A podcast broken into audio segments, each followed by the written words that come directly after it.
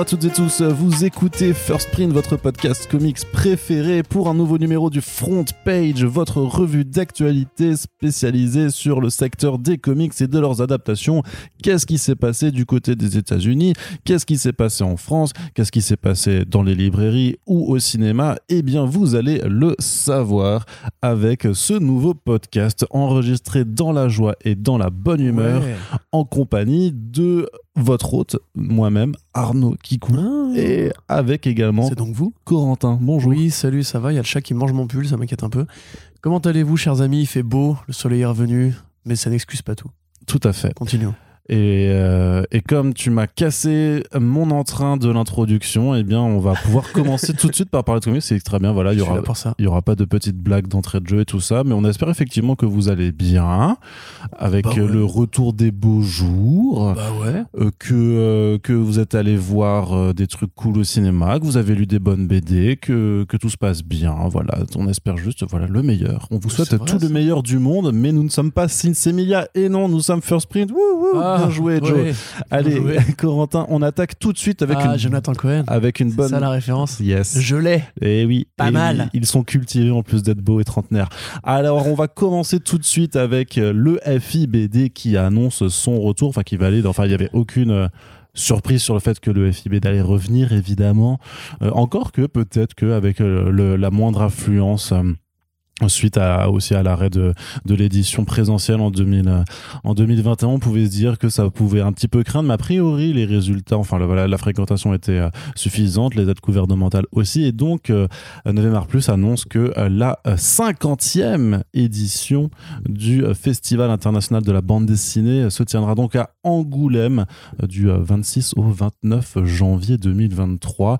Donc, c'est le retour à la normale pour de vrai, Oh, enfin, sauf si bien entendu. Le crédit, le, du mois de mars-avril. là. Ouais, bah oui, oui, c'est ça, mais c'est faut, ça, ça, ça pose quand même des petits problèmes un petit peu par rapport aux cérémonies de remise des prix en général, puisque tu récompenses les PD sortis pendant l'année d'avant, donc c'est quand même mieux de faire aussi ces cérémonies d'annonce et de remise de prix à, au tout début de l'année, afin ensuite de laisser euh, le champ libre euh, en termes d'actualité aussi euh, à, à, à tout le reste, mais c'est surtout aussi qu'il y a une temporalité même d'un point de vue euh, circuit de, du, enfin marché, euh, marché de la bande dessinée, puisque ça entraîne forcément aussi des, des ventes après en général. Enfin voilà, il y a tout un tout un appareillage marketing économique, tout ça. Les éditeurs ajustent aussi leur calendrier de sortie pour que les titres sortent amont- en amont pour qu'ils puissent être présentés et ensuite euh, voilà euh, qu'on puisse faire des petites rééditions avec un stickers avec le stickers du fauve dessus. Voilà c'est ce genre de choses qui sont très très bien à faire.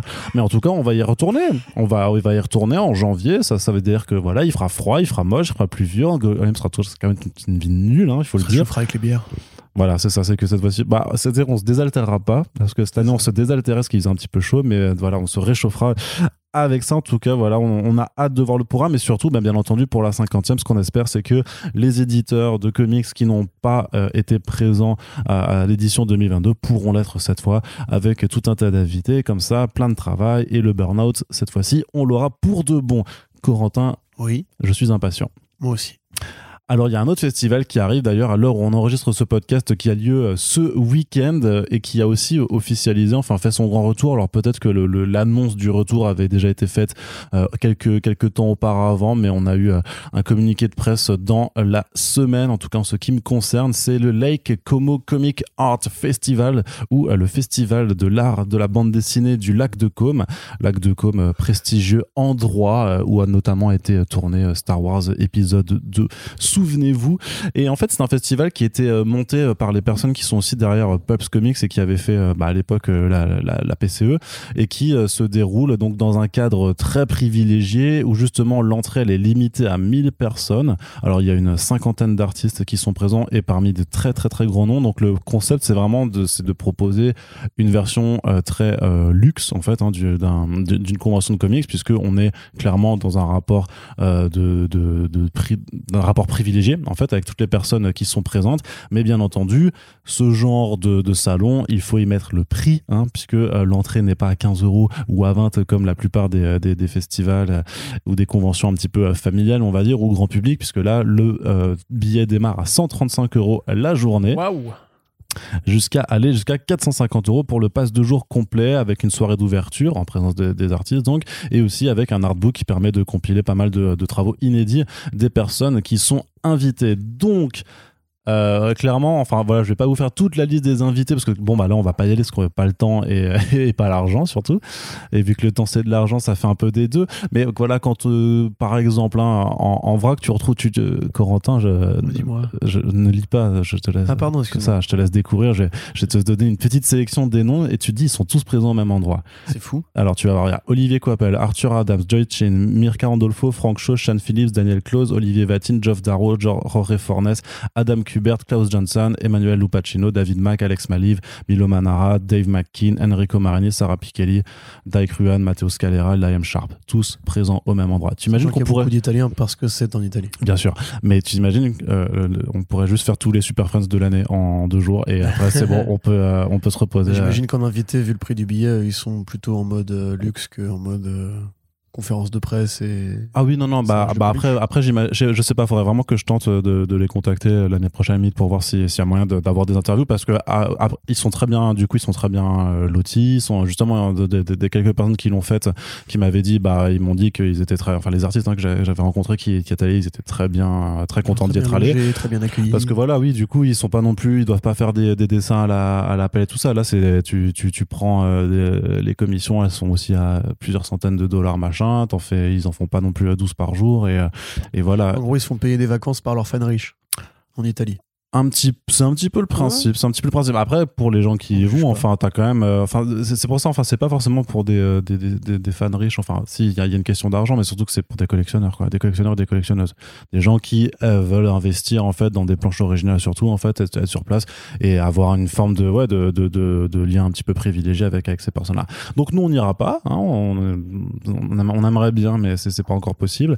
Mais il faut dire que c'est reparti. En tout cas, enfin, moi, j'avais juste envie de le placer parce que ça, voilà, c'était, c'était quelque chose qui est quand même assez, euh, assez exceptionnel en fait dans le milieu des, des festivals. On n'a pas beaucoup des, des, comme ça et donc euh, c'est revenu en 2022. Après, euh, ben euh, voilà, ce sera la troisième édition qu'ils font euh, puisque voilà, ça avait dû être annulé forcément en 2020 et en 2021. Donc on leur souhaite à tous un bon festival euh, ce 14 mai. Et d'ailleurs, pour celles et ceux qui nous écoutent, c'est à Nice qu'il y a euh, le festival Play Azure euh, qui se déroule avec notamment il y a, la présence de Francesco Mana qui, euh, qui a dessiné récemment les Ultraman et aussi Alessandro Capuccio euh, qui a fait les, les comics Moon Knight.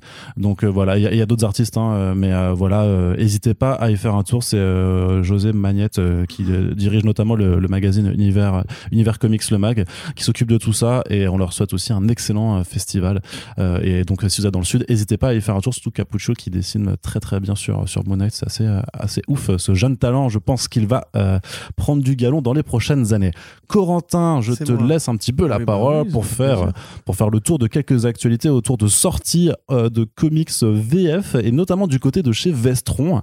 Il y a euh, deux nouveaux euh, comics The Crow euh, qui ont été euh, récemment annoncés, sachant que euh, voilà depuis depuis la sortie du, euh, comic book original en fait il y a déjà eu plusieurs suites euh, en fait en, comics de, de cet univers qui ont qui ont été faites et Vestron en a déjà publié euh, quelques-unes mais donc là il y a deux nouveaux projets qui ont été euh, annoncés au sein de Vestron. Des projets de comics, du coup. C'est ça. Pas des projets d'adaptation de comics en film ou Ta l'inverse. Ok. Donc oui, effectivement. Alors, euh, je vous avoue, moi, de base, déjà lire The Crow, le premier n'a été euh, qu'une expérience assez lointaine. Donc, je vais pas vous mentir, je n'ai pas lu CBD. Cela dit, on reste en Italie puisque euh, il y avait un hommage, enfin un album hommage qui était sorti euh, chez IDW Publishing, qui avait récupéré The Crow en 2012, je crois, et après un long périple par différentes maisons d'édition. C'est un peu ces personnages-là qui, parce qu'ils ont une marque à coller avec le film, euh, continuent de graviter, d'exister dans le présent pop culturel, mais qui en vérité voilà, ont jamais vraiment réussi à établir une longue saga et un lectorat très fidèle. Donc, en l'occurrence, euh, IDW avait effectivement été ramené des, artistes euh, italiens qui travaillaient aux États-Unis, parmi lesquels bah, Roberto Becchioni, euh, Weather, Del Edera, Matteo Scalera, Luciano Saracino, Ariel Olivetti, Daniel Fumo, Daniel De Filippis, Emmanuel Ercolani, Miko Beltramini et Daniel Serra. Arnaud, c'est le moment où tu fais Ma ok, Voilà. il y a plein de gens de la famille. Exactement, alors c'est des trucs qui sont anthologiques. hein. Il n'y a pas forcément d'ailleurs toujours le personnage de Draven. C'est différents personnages qui ont repris le croc ou qui reprennent le symbole du corbeau.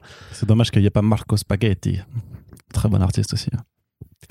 Voilà, donc euh, c'est ma faute, hein, je, je t'ai encouragé. bah, je- bah, voilà. bah, fallait pas. hein. Et donc ça, ça vient de sortir. Et au mois d'août, on a euh, Wild Justice qui est euh, bah, une continuation de, pareil, un format anthologique euh, où il y avait différents grands auteurs ou grands artistes, on va dire, qui passaient par le personnage de, de- de The Crow, dont la- l'anthologie s'appelait Midnight Legends. Et parmi ceux-là, bah, Vestron a eu, enfin, a eu l'idée que, a priori, ça pourrait peut-être marcher en France, de prendre Charlie Adler, dessinateur, enfin second dessinateur de Walking Dead. J'imagine que c'est pour ça. Un petit Ouais, album. enfin, euh, second, le principal quand même, parce que Tony Moore a fait signer les six premiers ah numéros. oui, mais ce n'est euh, pas le co-créateur. Ouais, mais Eh fran- ouais, franchement, mais- bah, maintenant, tu sais, quand j'écris sur Oui, je Walking sais, Dead, je euh, je, dis que c'est Robert Kirkman et Charlie Adler, je, Non, mais Tony bien sûr, Moore. évidemment, bah, euh, 138 numéros de plus que. C'est ça, voilà. forcément. c'est comme pour euh, Cory Walker, tu vois, qui était revenu à la, à la limite par rapport à Ryan Otley. Bref, tout ça pour dire simplement que Charlie Adler, simplement, euh, bah, dessine euh, une histoire scénarisée par Jerry Prosser. Alors, je sais pas du tout qui est ce garçon, je t'avoue. Donc euh, voilà, pareil, un autre héritier euh, qui suit Michael, donc un, un nouveau The Crow, qui pareil va devenir le Crow après euh, des circonstances similaires à celles de Draven, c'est-à-dire que sa, sa femme a été tuée, donc il revient pour se venger, etc. Petit album, 96 pages, euh, 15,95€. On sait que les tarifs, c'est toujours un peu la, mo- la moyenne haute, on va dire, pour Vestron, qui doit bien marcher quelque part. Ouais, bah, le problème, c'est pas tant le tarif que en fait, le fait que ce soit des formats souples en fait, par rapport à ce tarif, surtout. Ouais. A- effectivement. Et les, bon, ça accompagne aussi le retour de The Crow qui va enfin euh, sortir de son, son purgatoire. Ouais, il anticipe un professionnel. peu. Je, je pense qu'il le fait plus par amour du personnage et parce qu'il a déjà publié d'autres comics The Crow avant que par une réelle anticipation du film qui viendra Non, bah, peut-être surtout en. que ça a été annoncé là il y, a, 2030, il y a un mois, hein, que Ouais, ça ouais. reprenait. Avant ça, on n'avait aucune info. euh, Enfin, si, on avait régulièrement des infos comme quoi c'était mort. Donc, effectivement, je pense pas qu'il ait dealé ça en trois semaines. euh, Non, non. Voilà. Mais c'est chouette pour les fans des années 90, pour ce personnage-là qui, certes, euh, est très peu connu, on va dire, par les gens de notre génération, mais qui a une époque à compter. Et c'est vrai que, Il y a même des gens qui savent pas que c'est une adaptation de comics en fait. hein. on peut t'imaginer, il y a des mêmes qui sont, qui sont rédacteurs en chef de sites de comics, ce serait quand même un peu taré si c'était vrai, ça, tu vois. Si c'est vrai, c'est très grave. On veut des noms, euh, on veut des noms. Mais de toute façon, on aura l'occasion de reparler de The Crow plus abondamment si le film est effectivement euh, entre en production. Euh, je sais pas qui édite euh, le Crow original de euh, James Hobart. J'imagine que si c'est IDW, mais non, il n'y a pas de contrat d'exclusivité avec IDW en France. Non. Euh, bah, faudrait rechercher ça, mais voilà, c'est un personnage qui a quand même été euh, un peu chancelant, qui a un longtemps serpenté. Il y a pas mal de projets, mais en fait, qui sont généralement très mal édi- édités parce que c'est plusieurs structures qui se les ont refilés les uns après les autres. Et IDW, depuis le temps, bah, tient bon. Ils ont cinq séries, je crois, en tout, The Crow, parmi lesquelles des anthologies qui sont donc plus perméables. Euh, moi, j'ai lu l'histoire de Scalera dans l'anthologie, qui est très, enfin, très belle, hein, c'est très beau, c'est du Scalera comme d'habitude, en bichromatique. Donc euh, voilà, si ça vous intéresse et si vous voulez vous renseigner un peu sur cette création euh, étrange, n'hésitez pas maintenant qu'on a une petite offre en France. Tout à fait, ouais, ouais, c'est ça. Donc ce sera disponible chez Vestron au courant de, de ce mois de mai, hein, justement. Donc euh, à voir si on arrive à, à mettre la main dessus pour, pour vous en euh, reparler. Il y a aussi d'ailleurs les comics Star Trek hein, qui ont été annoncés euh, chez Vestron. Donc plusieurs, plusieurs de ces. bah, voilà, parce que Vestron c'est beaucoup de comics de licence aussi. hein. Vous le savez, c'est. Une très grande majorité. Ouais, mais il y a aussi quelques projets indés, tu sais, comme le High Lester et Crowley de Michael Avon Humming. Ouais. Donc voilà, mais, mais entre temps, enfin, au-delà de ça, bah, c'est du Terminator, du Transformers, Retour vers le futur, euh, bah, Power Rangers, hein, de nouveau aussi. Les nouvelles séries à pa- Power Rangers, et donc, euh, bah voilà, il y, a il y a plusieurs titres Star Trek euh, qui arriveront également euh, au cours de l'année. Autre euh, adaptation euh, de comics euh, qui n'est pas du comics à la base, mais qui est bien par contre du dérivé en bande dessinée de film. Je t'ai perdu, Corentin, mais je l'ai fait exprès. Non, j'ai tout suivi. Mais c'est Huggin et Manin. D'ailleurs, je voulais faire une par... non, je, je vais refaire la parenthèse, mais il faudrait faire une liste d'artistes italiens, euh, enfin de faux artistes italiens, comme euh, j'ai fait avec euh, Ma- Marco Parmigiano, tu vois. Ouais, bien sûr. Giorgio C'est Tira- Spaghetti, t'avais dit. Ouais, c'est Marco Spaghetti. J'ai- Parce que j'imagine, son cousin. j'imaginais euh, Giorgio Tiramisu, tu vois. Ouais. Franchement, ça marche pas trop bien. J'adorerais moi aussi appartenir à une minorité euh, pour pouvoir faire des blagues racistes sur ma minorité. Mais moi, j'ai le droit Techniquement, je suis d'origine italienne, mais j'ai pas connu mon Non, grand-père. ouais, euh, mais t'as pas le nom. Moi, j'ai Tomasi. Franzolini, si mon grand-père avait reconnu mon père, t'imagines? Ah. Olivier Quentin Franzolini. Franzolini. Franzolini. Maquet. De Parme, Ah ouais, effectivement. J'ai du parmesan dans les veines comme euh, Jared Leto. et de l'huile qui, qui soigne sous tes aisselles. Allez, de l'huile d'olive, hein, bien entendu, parce que l'huile de tournesol, c'est celle qui est en Oui, euh, pénurie. Exactement. Corentin, je disais donc euh, Dune, la suite des comics est annoncée euh, pour l'automne chez Huggin et Munin qui avait déjà édité ben, le premier livre, euh, enfin la première adaptation en fait du roman de Frank Herbert, euh, dessiné notamment par Raoul Allen Ouais. avec Patricia Martin aux couleurs. Et donc il y a le deuxième tome qui doit arriver cet automne, mais il y a aussi la suite de House euh, Atreides. La maison des Atreides. La maison des Atreides, qui a déjà eu deux tomes parus, euh, là en VF, et donc le troisième est, est annoncé. Donc c'est ça la suite. Ah oui, alors là, si t'as tout dit, effectivement, il va pas me rester grand chose à dire. C'est-à-dire, on reste chez les corbeaux, c'est ça qui est cool. Euh, si ceux qui ont la référence, hein, bravo Ouais, les The, gars. The Crow, Munin. Voilà, badaboum. Euh, donc oui, effectivement, euh, la franchise euh, Dune, donc il y a, comme on le sait, pareil, euh, inspiré différentes dérivations de comics, mais quand même beaucoup moins que d'autres euh, films cultes des années 80. Ouais, et puis c'est surtout que maintenant, enfin, il y a eu pas mal de projets maintenant C'est ça, qui pas- sont plus modernes. euh. qui, et qui ont accompagné en fait la- le, le film de, de, de Villeneuve. en fait. Bah, le roman graphique, disons que l'attention- tient d'un peu avant, mais euh, Ouais, mais disons que l'attention portée sur Dune en tant que telle euh, fait que, à cause du film de Villeneuve, fait que des nouveaux projets Oui, ont oui. été euh, Enfin, déclinés. dans les cercles pop culturels, parce que sinon il y a déjà eu le fameux jeu vidéo et RTS à l'époque, qui était incroyable. Il y avait eu le comics d'ailleurs de Bill Sienkiewicz aussi, d'ailleurs. Étonnamment, Bill Sienkiewicz qui est devenu un des artistes qu'on associe à Dune. Alors qu'il a fait une adaptation complètement pérave euh, pour Marvel à l'époque, dans les euh, Marvel euh, Library Special, je crois. Donc d'ailleurs, là, il signe la couverture, a priori, en Ouais. tout cas de l'édition américaine de Abrams Comic Art, dont on a déjà parlé. C'est les mecs qui font les. Bah, qui ont Fucking State, euh, qui font les, euh, les comics Marvel de Alex Ross en ce moment, la Marvel Comics Library, non, ça c'est ta, ça, c'est ta chaîne. ouais. Mm. Bon, bref, donc c'est des, des gens qui font de, de beaux livres, un peu comme Huggin et Munin d'ailleurs, des livres documentaires, des livres de recherche sur l'art en général, et qui font aussi un peu d'édition de BD. Euh, tandis que la maison des Atreides, c'est Boom Studio. Parce que Boom a récupéré la licence pour les comics en mensuel, puisque Abrams a juste la licence pour les romans graphiques et les adaptations directement des romans, pas les continuations de. euh, Qu'est-ce que je raconte moi? Brian Herbert, donc qui est le fils de Frank Herbert, qui, avec son partenaire du crime, Kevin J. Anderson, ont largement poursuivi en fait l'exploitation de Dune avec différents préquels et avant Dune, après Dune, on va dire. Mm. Euh, parmi lesquels la Maison des Atreides, qui s'intéresse à la jeunesse du, du, du Cléto, euh, donc qui est le père de Paul Muad'Dib, enfin Paul Usul Muad'Dib euh, Atreides, qui est le héros campé par Timothée Chalamet et euh, Kyle MacLachlan, starring Kyle MacLachlan. Euh, donc voilà, ça arrive au tome 3 parce qu'il y a déjà 12 numéros en VO. J'imagine que c'est des, des éditions de 4 numéros. Euh, c'est cool de voir que Guinémenin a réussi à vraiment choper les deux euh, maisons d'édition pour faire un seul flux, parce que ça fera du coup des beaux reliés dans les collections de, de fans de Dune en français. Le premier roman graphique était intéressant, c'était effectivement une bonne façon de digérer Dune sans la narration, ce qui est un jeu assez particulier, puisque Dune c'est quand même assez narré. Même en plus, il y a tout ce truc avec les, les pensées des personnages qui rend beaucoup mieux euh, en BD qu'en film, on va dire. Rappelez-vous quand David Lynch avait essayé de faire parler les personnages en surimpression, c'était assez horrible. Donc euh, voilà, très bon, euh, très bon bouquin, moi j'ai bien aimé. Et chez Boom, c'est l'artiste, c'est l'artiste, cet artiste-là, là, tu vois, on pense, n'y pense pas assez à lui. Mais je l'ai pas noté, je suis vraiment un gros con. Euh, Il a pas bien fait sa recherche. mais non, il a très mal fait ses recherches. Bon voilà, c'est celui quoi en fait. Tu, Mhm. vois, tu vois de qui je parle Arnaud? Tout à fait. Voilà, exactement. Euh, Dev Pramanik. Voilà, Dev Pramanik qui est l'artiste de la Maison des Atreides. On peut imaginer qu'ensuite, une fois que le film de, enfin le de, de Dune partie 2 approchant, euh, Huggin finira par éditer les autres séries ou mini-séries de Boom euh, sur l'univers. Oui, de parce qu'ils Dune. ont, ils, ont, ils, en ont, ils en ont annoncé une autre euh, il n'y a pas si longtemps que ça, en fait. Un, un nouveau, un nouveau spin-off, je me rappelle. Ouais. les- Parce qu'ils ont fait d'autres projets chez Boom, notamment un truc sur euh, le, le commandant chef des armées de la maison des Atreides, sur les années qui passent euh, entre le moment où euh, les Harkonnen at- attaquent, attaquent Arrakis et lui après il part en, en exil chez les contrebandiers et tout. Il me semble il y a peut-être eu un truc sur les Harkonnen aussi, je crois. Donc ouais, il faudra vérifier ça. Donc en résumé, pour les fans dont je suis de Dune, c'est cool.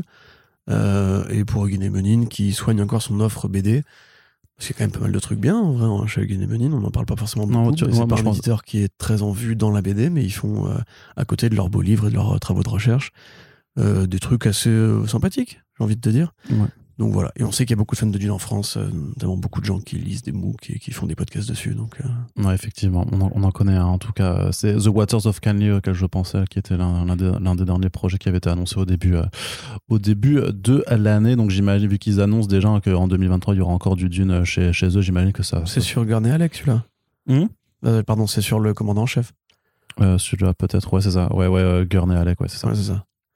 C'était juste pour, pour retrouver le titre. Très bien, Corentin. On continue, on continue dans la, dans la partie VF avec aussi le MOOC, enfin le magazine euh, Metal Hurlant qui revient pour son troisième. Encore pour son Non, non, mais je veux dire, il, il- s'était jamais arrêté. Mais c'est juste que le troisième numéro euh, sort.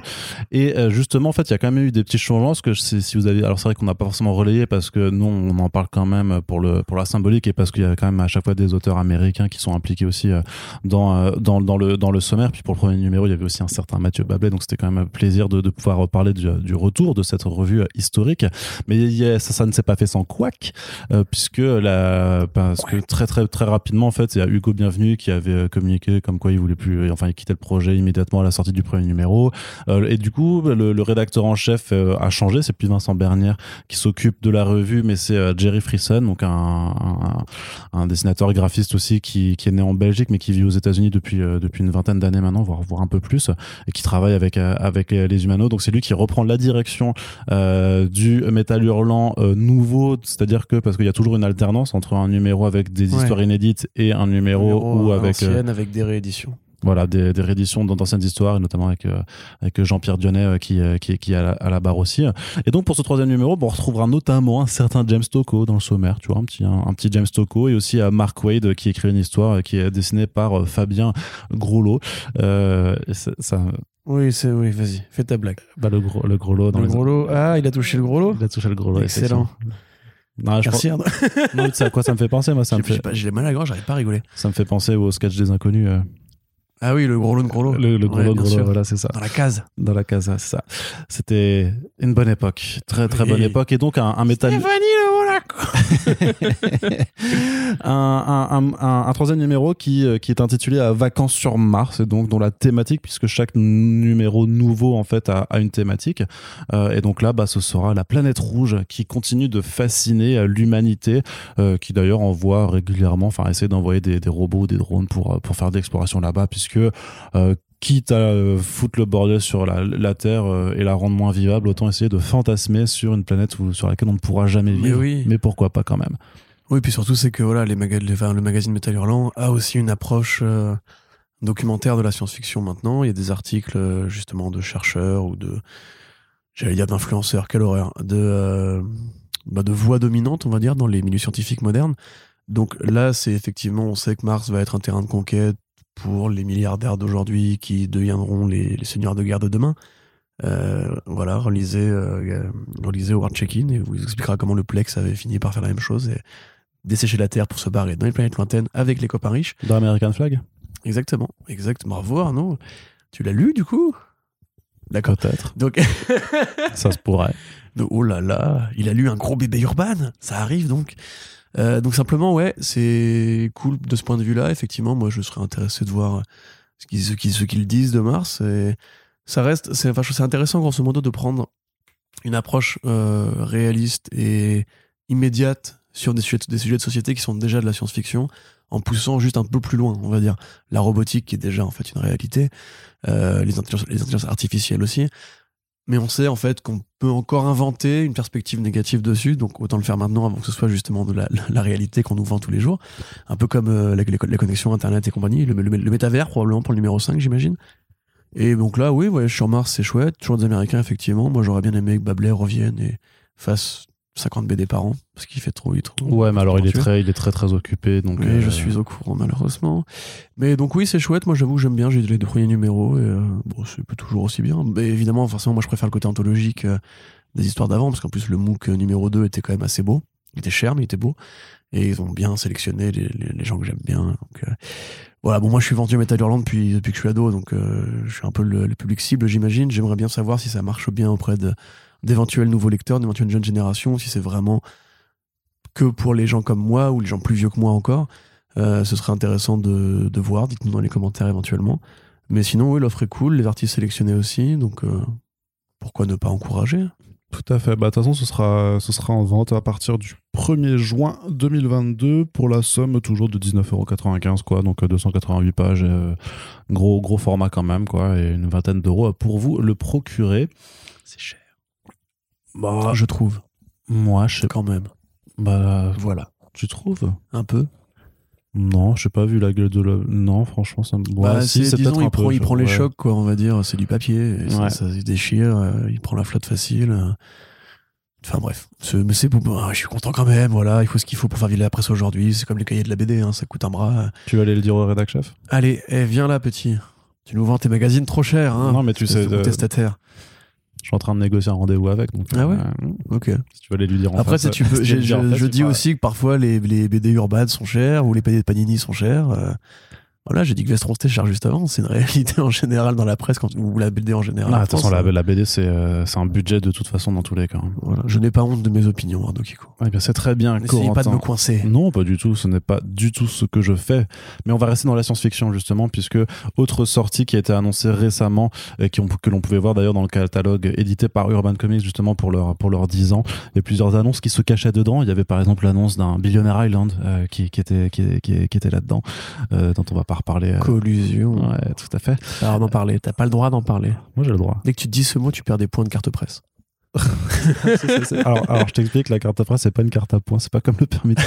C'est c'est pas comme C'est le permis marrant de pour le coup. Là, t'imagines, ouais, ah, vous avez fait une fake news, hop, un point en moins. tu sais, euh. Exactement. Ah, vous avez donné votre avis sur la gauche? Ah, 5 points en moins. Donc, ce que je voulais dire, c'est qu'on reste dans la science-fiction avec Primordial de Jeff Ouais. Lemire et Andrea Sorrentino qui arrive donc euh, plus tard dans l'année, cet automne. Tout à fait. Euh, alors, pour résumer, effectivement, c'est partie de ces projets euh, que Jeff Lemire a mis en avant. En- au détour de 40 000 projets, on a un peu du mal à suivre Jeff Lemire depuis peu. Il est vraiment très productif. Euh, André Sorrentino, évidemment, on en parle plus régulièrement aussi. C'est Gideon Falls avec Lemire, c'est Killer Smile avec Lemire et Smile Killer avec Lemire. C'est aussi Batman Impostor dont on vous parlait récemment. C'est Gideon Falls, tu l'as dit Oui, je l'ai dit, ouais, pardon, je, t'écoutais plus. C'est pas grave.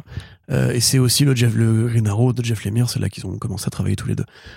Donc sur le papier, ils sont l'un et l'autre dans les chaussons.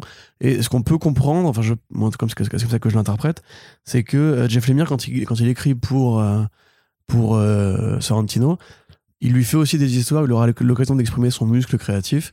C'est un peu le cas pour Primordial, qui est une histoire qui au départ part comme quelque chose d'assez scénarisé, avec une uchronie où euh, l'humanité en envoyant les, les premiers animaux euh, cobayes pour le voyage spatial se sont aperçus que ces animaux mouraient dans l'espace en vérité. Donc ils ont renoncé à l'idée de conquérir euh, la Lune. hein, on en parlait tout à l'heure avec Mars.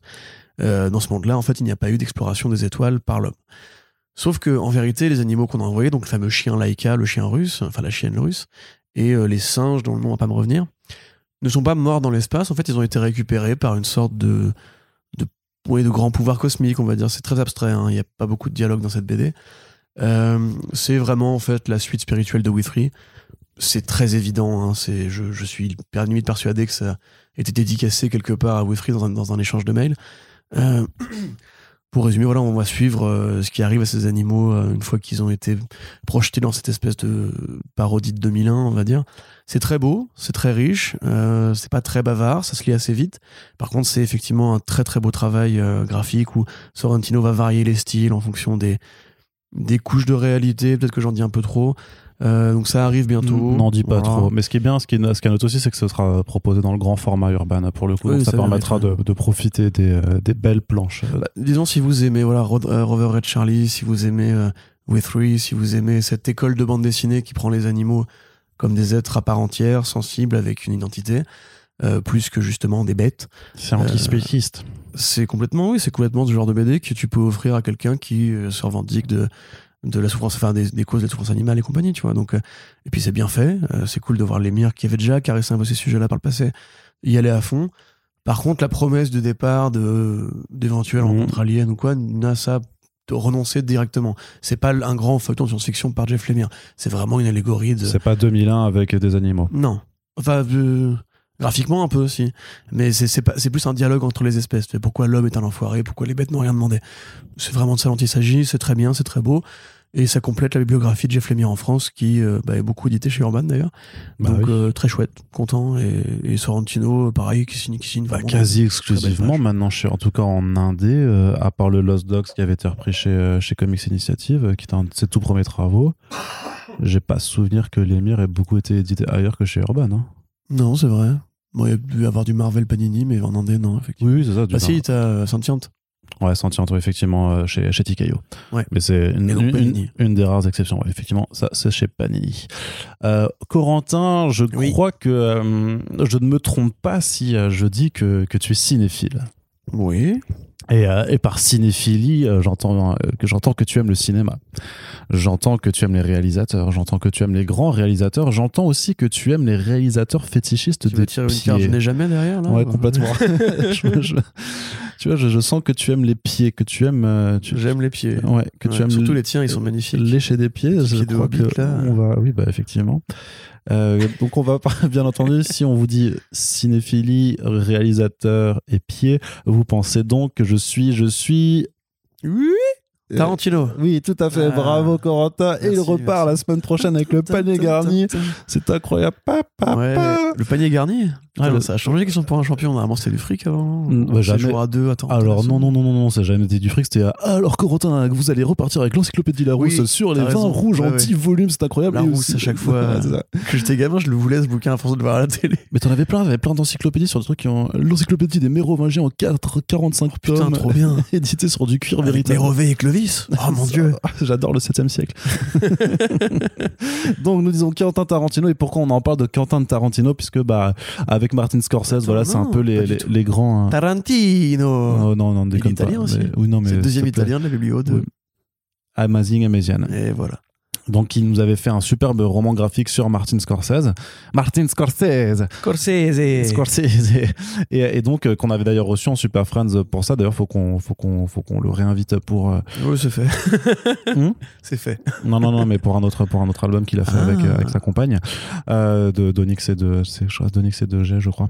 Je sais plus le, le titre exact, mais c'est sorti il y a, il y a pas, y a, il y a pas si longtemps que ça, qui sais, des, des os humains en fait du Oui, je sais. 19e siècle. On en a parlé récemment. Et donc, euh, bah, on, en attendant euh, de De de bronze. de merde, pas de jet de bronze. Donc, en attendant ça, eh ben, on pourra le réinviter aussi pour parler donc de euh, Quentin Tarantino, puisque voilà, il annonce le deuxième volume de sa euh, trilogie ciné. Euh, Et d'ailleurs, il nous l'avait dit, je crois, dans le podcast que c'était de- sur Tarantino, mais là, c'est, euh, Je crois qu'il nous ah, l'avait dit en off, du il nous l'avait dit en off, effectivement. Donc en fait, euh, a- J'étais à l'affût depuis. on n'a pas trahi ce secret, tu vois. Mais maintenant, c'est officiel, ça arrivera aussi euh, aux éditions du Rocher. Et qu'est-ce que ce sera alors, Corentin? Bah, tout simplement, comme euh, pour le Martin Scorsese, euh, une digestion de la vie de Quentin Tarantino avec des épisodes et des moments choisis, Je dirais des épices. et qui seront mis en scène de la façon dont Tarantino lui-même compose ses plans et ses longs métrages, et ainsi que les grands réals qui l'ont inspiré. Si on sait que Martin, que Martin Scorsese est un cinéphile et qu'il a cité énormément de scènes, euh, il a une cinéphilie beaucoup plus lointaine que celle de Tarantino, forcément il est plus vieux. Et là, en l'occurrence, euh, Quentin Tarantino, c'est un lui-même dit hein, que c'est une sorte de DJ du cinéma qui fait plus des remixes euh, que des euh, exactement et du scratch et du sample. Donc voilà, ça va être l'occasion évidemment de s'amuser. Un, artiste, un artiste aussi visuel qui a créé autant de plans depuis le fameux. Je, sais, voilà, le truc, tu auras un plan avec euh, un intérieur caisse depuis un, un coffre, tu vois par exemple, qui est un peu un de ces plans symboliques. Tu auras des plans sur des yep, forcément. Tu auras des mecs qui dansent comme ça ou comme ça. Mm. Voilà, pour ceux qui ne voient pas, je fais les danses de Reservoir Dogs et Pulp Fiction. Tu auras probablement des Big Kahuna Burger et euh, des Red Apple par-ci par, par-là. Alors, c'est long aussi la vie de Tarantino parce qu'il a fait une dizaine de films euh, en comptant Mhm. ses scénarios, enfin ce qu'il a fait en scénario avant. Mine de rien, sur Scorsese, il avait un peu tout couvert parce qu'on arrivait vraiment jusqu'à très récemment avec le tournage de Killers euh, of the Flower Moon. Donc là, effectivement, c'est moins de films, c'est une vie qui est plus courte, mais il y a beaucoup, beaucoup de choses qui se sont passées. Euh, c'est qu'il a fait une très longue carrière, on va dire, de, de un peu chancelant, euh, aspirant scénariste, euh, vidéo club porno, machin, etc. Donc il y a beaucoup de trucs à dire. Tarantino, c'est évidemment l'un des plus grands euh, cinéastes de sa génération, d'aucuns diraient le plus grand, en tout cas en termes d'impact pop culturel et euh, au niveau des élites du cinéma. Il a reçu une palme d'or, il a reçu toutes les récompenses qu'on peut recevoir. C'est euh, l'un des grands réalisateurs que les gens connaissent, ce qui est très rare, hein, quand même, faut, faut le dire. Aujourd'hui, tu juste creuser un tout petit peu le sujet des metteurs en scène, tu dis à quelqu'un dans la rue Robert Eggers, il te répondra un qui? Voilà, Tarantino, il a réussi à creuser cette Le espèce mec passe de Quentin Tarantino à Robert Eggers. Bah, c'est un très grand réalisateur, Robert Eggers. On est d'accord, mais en termes de renommée publique, évidemment que personne connaît Robert Eggers. Voilà, mais bah, c'est exactement ce que En je même temps, train ce de dire. film sortait à peine au cinéma en France, donc enfin, Ouais, une voilà. chance. C'est déjà C'est vrai, oui, c'est vrai que le monde a beaucoup changé. Par The Witch, euh, The Witch, euh, je me rappelle même pas s'il était sorti au cinéma. Witch, The Witch, c'est sûr. Euh, The Lighthouse, c'est sûr oui, aussi. aussi, oui. Euh, bon bah voilà, c'est justement ce que j'essaie de, de dire, c'est qu'à une époque, euh, Tarantino, au bout de trois films, on le connaissait, tu vois, les gens avaient compris qui était Tarantino. Il a écrit des, et il réalisait des films comme Pulp Fiction, Kill Bill, euh, Once Upon a Time in Hollywood, extraordinaire. Euh, donc voilà, c'est effectivement très cool de rendre hommage à ce grand génie, même si voilà, c'est encore une fois, il nous a dit, hein, Méziane, qu'en fait, à mesure qu'il il avançait dans, dans ces projets-là, il irait vers des trucs plus risqués ou plus anciens, comme, euh, j'ai pas le droit de le dire, comme d'autres réalisateurs euh, un peu moins euh, cotés auprès du grand public. Moi, ce qu'il m'en dit, c'est que, bah, écoute, le Rocher est content. Pour l'instant, il continue de lui faire confiance. Euh, il toujours imitera avec ses planches à un rythme euh, frénétique. C'est assez impressionnant de savoir, bah, de voir l'épaisseur et la qualité du bouquin et les tonnes d'idées visuelles qu'il met pour un, enfin, en si peu de temps, parce qu'il bosse vraiment d'arrache-pied. Donc c'est super cool. Moi, je suis assez content d'avoir ce petit projet-là vu de chez nous. On sait que voilà, ça finira par arriver aux États-Unis aussi. Donc ce sera du comics à terme. Ce sera probablement sélectionné dans les Eisner Awards des meilleurs bouquins basés sur des, sur des, des faits réels, comme ça avait été le cas pour euh, Big Black. Donc euh, très chouette, très content et que dire? Voilà, vivement qu'on on en reparle avec lui. Tout à fait. Autre nouvelle du côté de la VF, parce qu'il y aura beaucoup de VF hein, dans, dans, ce numéro-là et très peu de VO au final, vous allez voir, c'est juste que l'actualité est un peu plus calme du côté de, des États-Unis, mais en, en, France, ça s'agite pas mal avec aussi, hein, voilà, pour les amateurs des comics des années 90. Eh bien, euh, le retour de, euh, de Cyberforce aux éditions Réflexion. oui. Euh, bon, là, on est encore dans une case qui va faire plaisir à quelques vieux. Euh, donc Cyberforce, comment décrire? Sans tomber dans le cliché, sans que ça vous dise rien, absolument rien. Parce que Cyberforce, c'est comme beaucoup de comics des années 90, ça appartient à cette famille de projets qui ont plus de choses à dire au niveau du dessin qu'au niveau du scénario. Donc évidemment, là on parle de mutants. Voilà, qui vont euh, être enlevés par une organisation euh, qui prévoit de monter une sorte de, de plan de conquête euh, à base de robots et qui donc va prendre ces mutants doués de super pouvoirs les foutre dans un centre et leur filer des prothèses cybernétiques, ce qui en fait des mutants robots. Euh, et ces mutants vont s'évader et, euh, après s'être connus dans ce centre de détention, former une équipe qui sera donc la Cyberforce et aller péter la gueule aux mecs qui les a enlevés, enfin qui les a enlevés quoi. Donc euh, voilà, c'est aussi bête que ça, j'ai envie de dire. Donc on parle d'un projet qui euh, commence assez tôt dans la vie d'Image Comics. Et oui, c'est bien lui dont on parle, puisque c'est Marc Silvestri, l'un des cofondateurs d'Image Comics, qui à l'époque de Topco avant même de lancer Darkness et euh, Witchblade, avait travaillé là-dessus, euh, au format mini-série. Il avait même reçu l'assistance d'un grand Walt Simonson, ce qui fait que les premiers numéros sont beaucoup plus beaux d'ailleurs que ce qui viendra ensuite. Et quand il a attaqué Witchblade et Darkness, il a plus trop eu le temps de se consacrer à ça. Il a filé les dessins à David Finch, entre autres, d'autres dessinateurs l'ont accompagné. C'est pour ça dire que David Finch, en général, est associé à cette génération d'artistes d'Image Comics, alors qu'il n'est pas fondateur, mais il a fait Aphrodite 9 aussi et euh, celui-là. Donc, euh, puis il a un trait qui est effectivement assez proche quand même de Silvestri, de cette école Topco très musclée, euh, les menaces sexy avec des bouches pas possibles et compagnie. Donc, euh, voilà, voilà.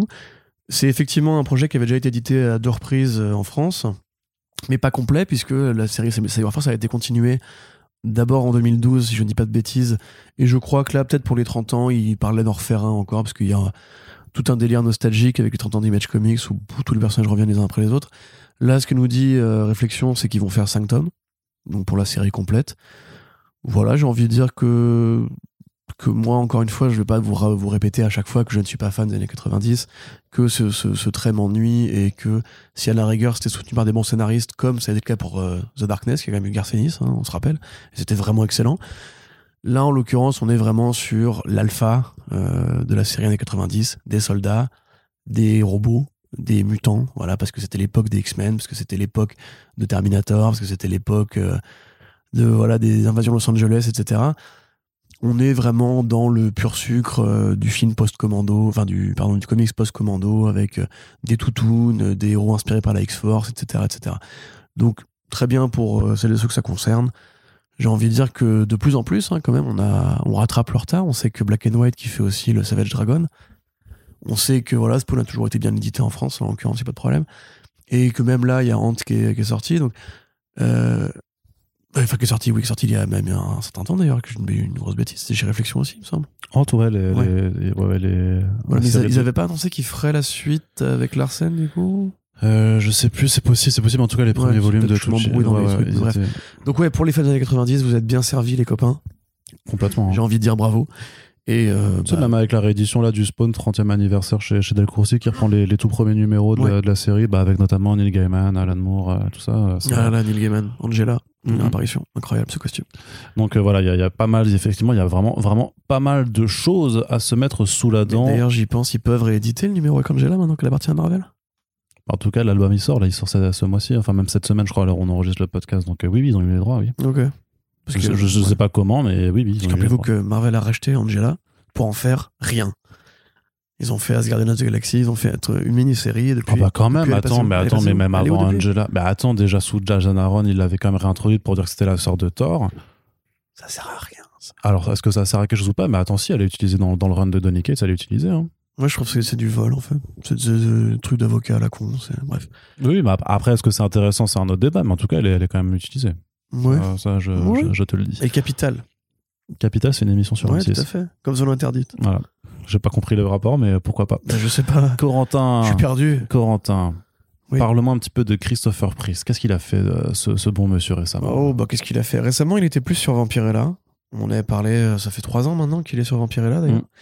Euh, et il avait un peu délaissé Marvel DC. Donc, euh, il y avait toujours des trucs par-ci par-là pour des numéros, euh, notamment sur Black Panther dans les Marvel euh, Voices, quelque chose. Euh, parce que ça reste l'un des grands scénaristes noirs américains dans les comics. Ils sont pas, ils sont pas 40 000, hein. enfin, en tout cas à ce niveau de renommée, à cet historique de, de carrière. Alors pourquoi je veux parler en fait de ce qu'il va faire? C'est qu'il va, il va travailler sur un projet chez Heavy Metal. Donc on se rappelle Heavy Metal, qui est au départ la traduction américaine du magazine Metal Hurlant, qui a ensuite été racheté, notamment bah, par Kevin Eastman, qui l'a piloté pendant très longtemps. Et ça a pris sa liberté, son indépendance, en gardant quand même l'esthétique et les goûts de Metal Hurlant. Science-fiction, violence, c'est là que Corben a beaucoup travaillé d'ailleurs, parce que Corben est plus une découverte de heavy metal que de Metal Hurlant. Donc euh, voilà, ça a continué d'exister aujourd'hui, et comme Metal Hurlant, se pose la question de comment rester euh, pertinent, comment continuer à intéresser les gens, sachant que eux, contrairement à Metal Hurlant, ils ont vraiment eu des gros changements au niveau de la tête de la pyramide.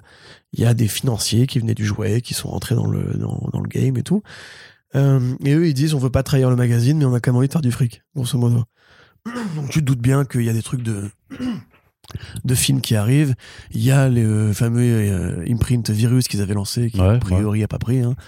Et là, donc ils ont été chercher Priest pour une série qui s'appelle Entropie, qui fait référence à Breaking Bad de la couverture, puisqu'il s'agira de suivre euh, un, personnage qui va au départ faire le mal parce qu'il n'a pas le choix et qui va au final euh, commencer à apprécier ça. Et pourquoi c'est intéressant? Parce qu'au départ, tu peux te dire, bon, c'est Christopher Priest qui fait juste un projet de plus euh, avec un artiste débutant en plus, donc on aurait même du mal à, savoir si c'est vraiment enthousiasmant ou pas. L'artiste s'appelle Mantos. Euh, rien à voir avec les, les bonbons sucrés.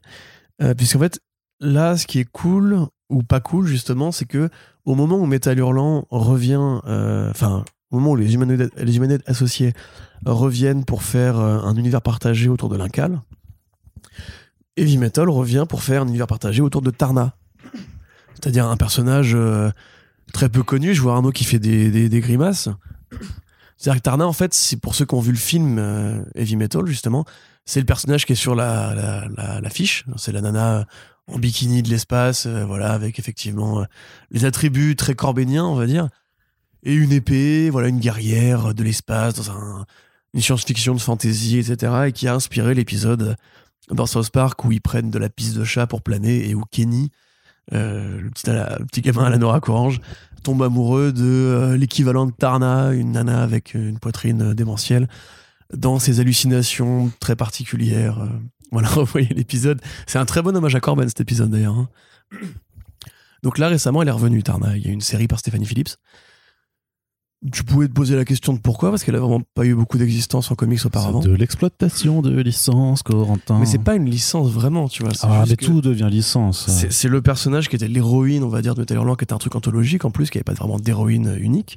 Mais tu dis que c'était investi par des, des vendeurs de jouets, bien entendu que tout devient licence après. hein. Bah voilà, et donc ils ont fait une série dans six numéros avec Stéphanie Phillips, et là, euh, a priori, Entropie se base au même univers. Donc c'est euh, C'est un univers un partagé. univers partagé autour de Tarna, donc de- de- du film Metal Hurlant. Voilà, qu'est-ce que tu veux que je te dise? Le Metal Hurlant Universe. C'est ça qui est trop bizarre, c'est ces Le magazines, euh, ces magazines de contestation qui étaient autrefois des rebelles, euh, et qui en avaient rien à foutre de tout, qui étaient par les punks ou les drogués ou des rockers et tout. Au définitive, ils font ce que fait Marvel, mais avec 70 ans de retard. Bah alors, vais, euh, je vais- je vais te chanter une petite chanson, Corentin, qui s'appelle Le capitalisme a tout niqué. Vas-y.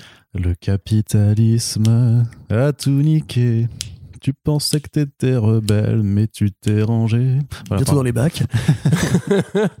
Vous pouvez la trouver sur iTunes, euh, c'est très cher et ça coûte pas. Ça, ça dure pas très, très, très longtemps. Donc, oui, voilà. Tarna revient. Pourquoi? Pour rien. Pour faire du fric, pour faire du beurre, parce qu'ils ont aucun personnage à demeure qui pourrait utiliser par ça.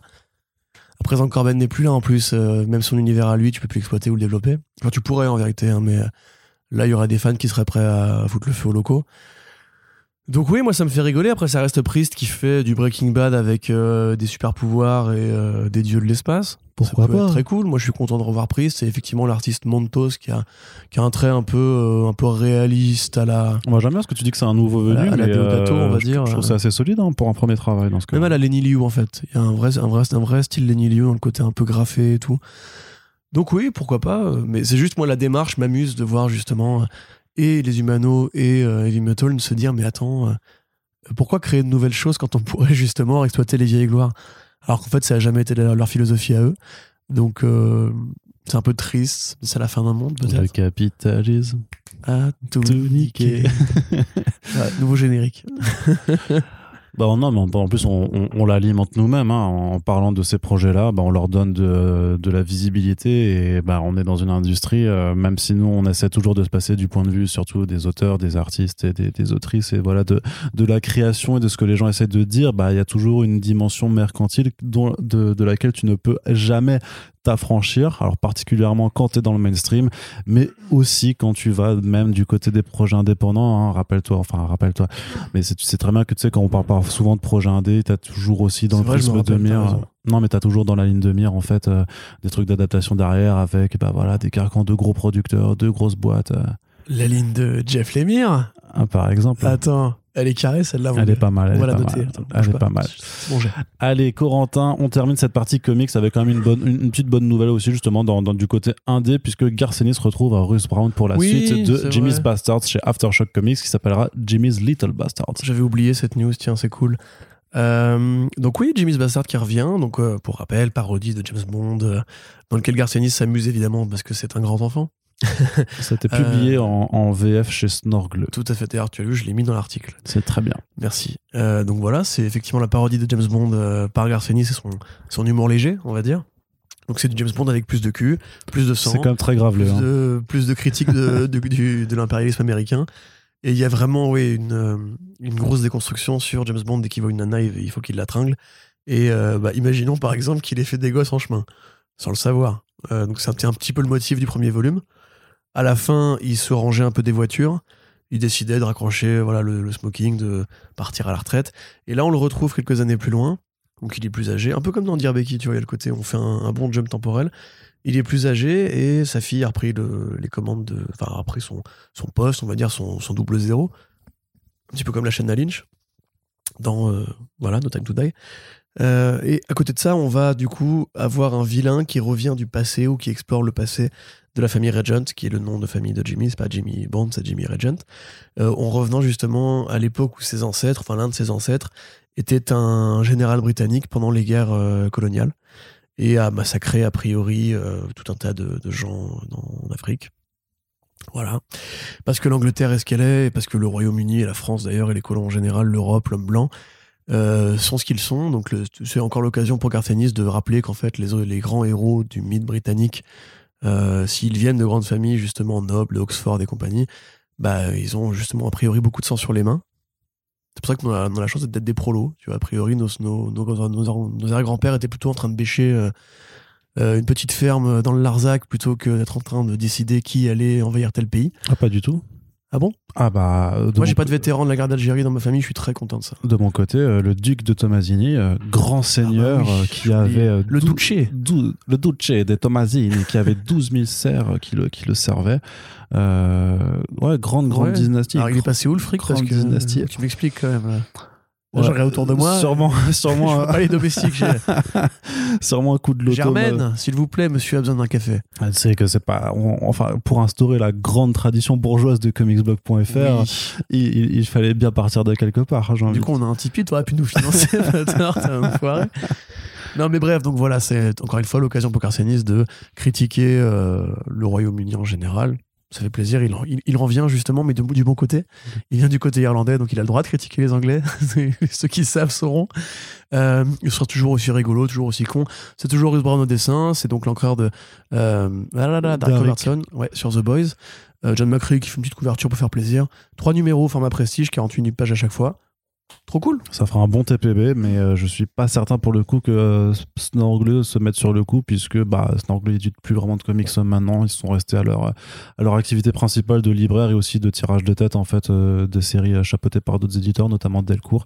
Euh, mais je suis pas sûr qu'ils pré... Ah, remarque peut-être parce qu'ils avaient fini euh, Insects notamment ou Animosity avec du crowdfunding, donc peut-être qu'ils pourront faire une campagne s'ils veulent publier la suite. Ouais, ouais. On verra bien, on verra bien. Mais en tout cas, pour la VO, ça sortira voilà d'ici quelques mois cet été chez Aftershock. Et c'est là-dessus qu'on va terminer la partie comics Corentin pour se Ouais. concentrer maintenant du côté des adaptations. Alors des parties qui seront assez courtes aussi puisque l'actualité printanière là est assez calme.